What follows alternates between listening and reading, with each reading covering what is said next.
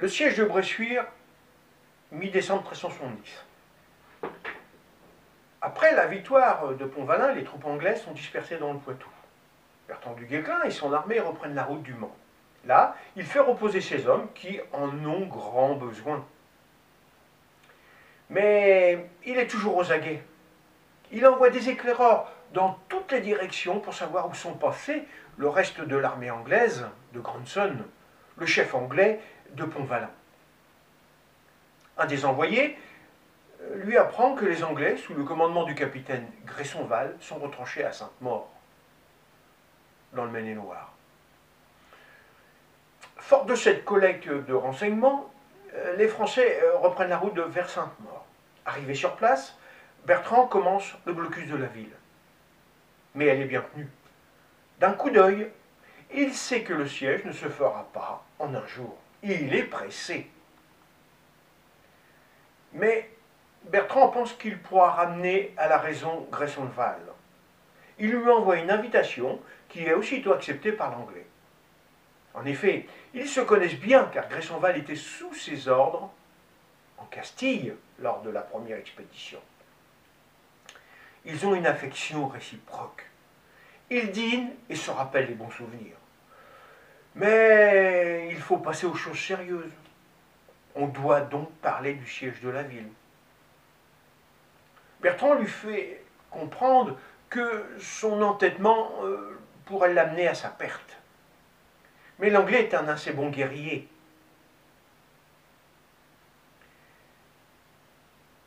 Il lui explique que la ville est bien fortifiée, bien défendue. Il ne capitulera pas.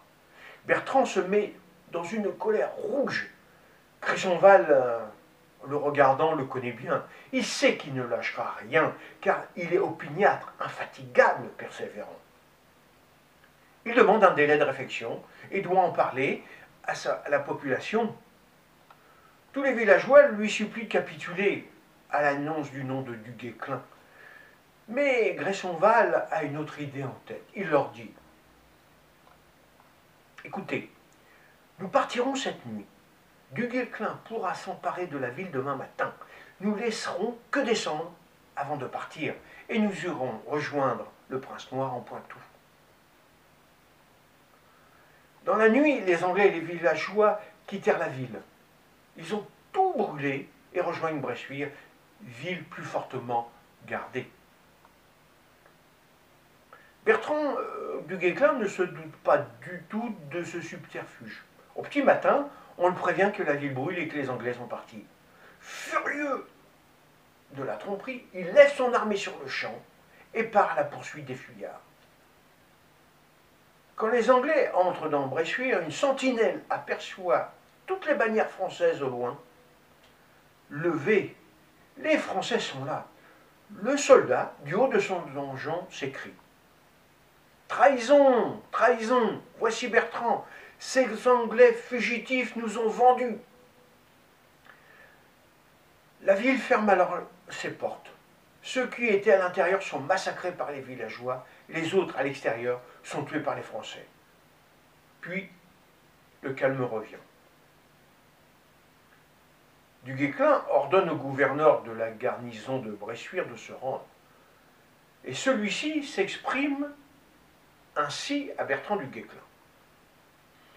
Maudit soit le jour où vous êtes venu au monde pour être le fléau des Anglais qui, depuis quatre mois, vous avez mis à mort plus que d'autres nations ennemies de l'Angleterre qui ont tué dans l'espace d'un siècle.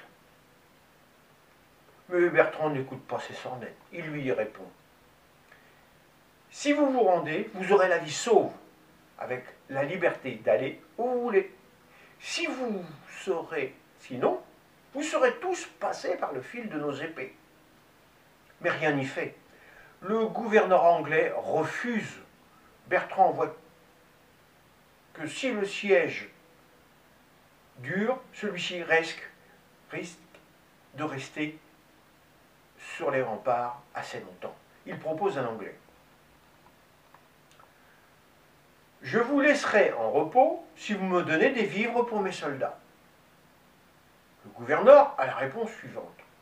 je vous fournirai volontiers des vivres, même pour rien, mais j'aurai des remords quand les mangeant vous étrangliez, vous et tous vos Français. Ah, capitaine, par tous les saints, vous serez pendu par votre ceinture. Le maréchal d'Audrehem, euh, Olivier de Clisson et bien d'autres sont indignés par les propos du gouverneur à l'encontre de Bertrand du Guesclin. Ce dernier commande alors l'assaut. Les villageois se défendent bien. Ils lancent des tonneaux remplis de pierres sur les Français qui escaladent les remparts. Beaucoup sont tués. Mais la vengeance est plus forte. Les Français redoublent de vigueur et d'audace. Tous se battent comme des lions le vieux maréchal augmente ses exploits malgré son âge avancé. Pendant le siège, du et Olivier de Clisson sont blessés légèrement. Le combat est rude et Bertrand remotive ses hommes. Amis, si vous voulez souper dans la place, il vous faudra la prendre ou mourir de faim. Chacun redouble d'efforts les Anglais savent que s'ils sont pris, il n'y aura pas de quartier. Ils seront tous tués. Sans machine et à la force des muscles, tout en recevant des pierres, ils piochent un pan de mur et le font tomber.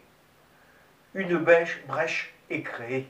L'élite des forces françaises s'engouffre avec l'étendard de Bertrand du Guesclin en tête. La défense plie. Les Français, maintenant, entrent dans la ville. C'est une boucherie certains fuient. Ils sont rattrapés et tués par le groupe du maréchal d'Audrehem. Maintenant, les Français sont maîtres de la ville. Mais à quel prix? Beaucoup de Français ont été tués lors de ce siège. Mais surtout, Bertrand perd son fidèle ami de toutes ses campagnes, le maréchal Arnaud d'Audrehem. En effet, il mourra quelques jours plus tard, épuisé et rompu par tant de combats. Il aura des obsèques dignes de son nom organisées par Bertrand du Guesclin à Saumur, où le maréchal s'était retiré. Il a été très affecté par la mort de son ami. Mais la guerre continue. La reconquête de la France est en marche.